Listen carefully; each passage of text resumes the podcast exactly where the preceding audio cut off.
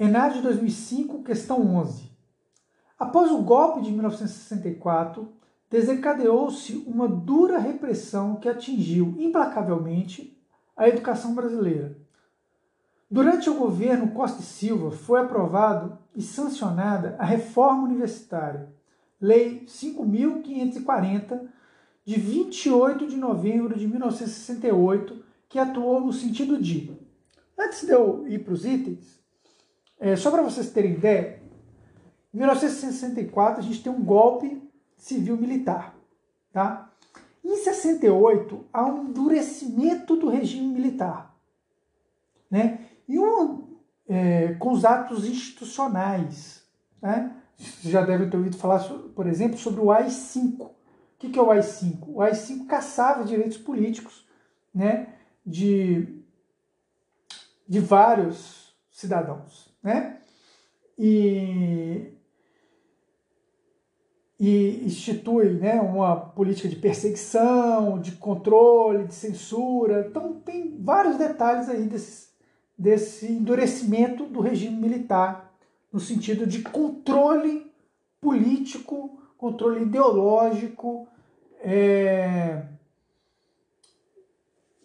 do, do governo militar. Tá bom?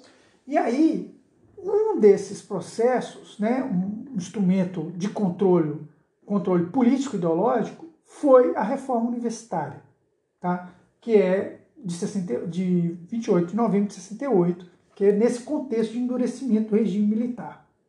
E aqui tem uns, alguns itens, né? Vejamos qual. Aí você fala, ah, professor, não precisa saber isso. Eu, como eu falava antes para vocês, é, essa política de financiamento, de alguma maneira, ela também tem a ver, é, é, ela tem um histórico. E de alguma maneira ela vai dialogar com a própria história da educação. Né? Então, se a gente vive, se hoje a gente vive um momento de regressão econômica, isso tem, tem tido impacto na educação, em 68, né, no, ali no momento em que o regime está endurecendo, ele também vai propor uma reforma universitária.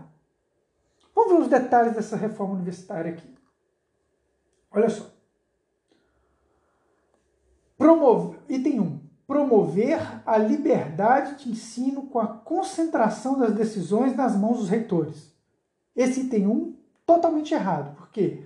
Se o regime militar está endurecendo nesse momento, né, então não é, ele não promove mais liberdade. Na verdade, ele está controlando e cerceando a liberdade. E quando você concentra as decisões nas mãos do rei, dos reitores, né, é, você está concentrando também o, o poder de decisão. E, esses reitores, é, no caso, eles eram escolhidos pelo regime. Então, errado.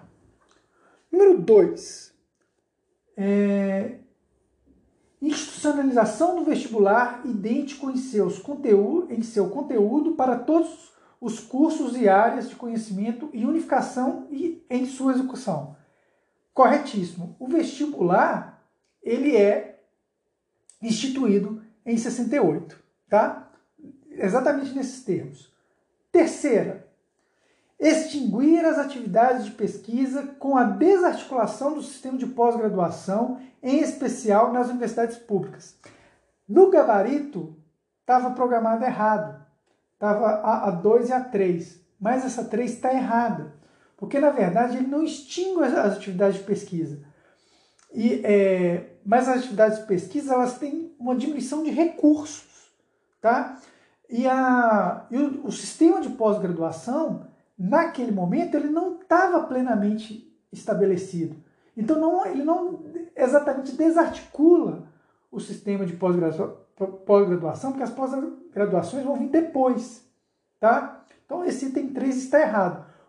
Qual o item que está certo? Além do item 2, é o item 4. Ou seja, que assegura o controle do ensino superior brasileiro pela política do regime. Então, esse regime militar ele vai fazer uma série de intervenções, uma série de controle político ideológico dentro das universidades. Então você vai ter com os atos institucionais, por exemplo, é, o ato institucional número 2, ele vai aposentar é, de forma compulsória uma série de intelectuais que é, trabalhavam nas universidades públicas. Uma série de professores foram aposentados compulsoriamente e alguns até se exilaram, coisas do tipo. Por quê? Porque queria fazer o controle político-ideológico a partir do, do, do, ensino superior. Então, na verdade, aqui, a, a alternativa correta é a que marca ah, os itens 2 e 4. Tá bom? Beleza? Encerramos aqui, então, os nossos comentários da, do questionário da unidade de aprendizagem 7.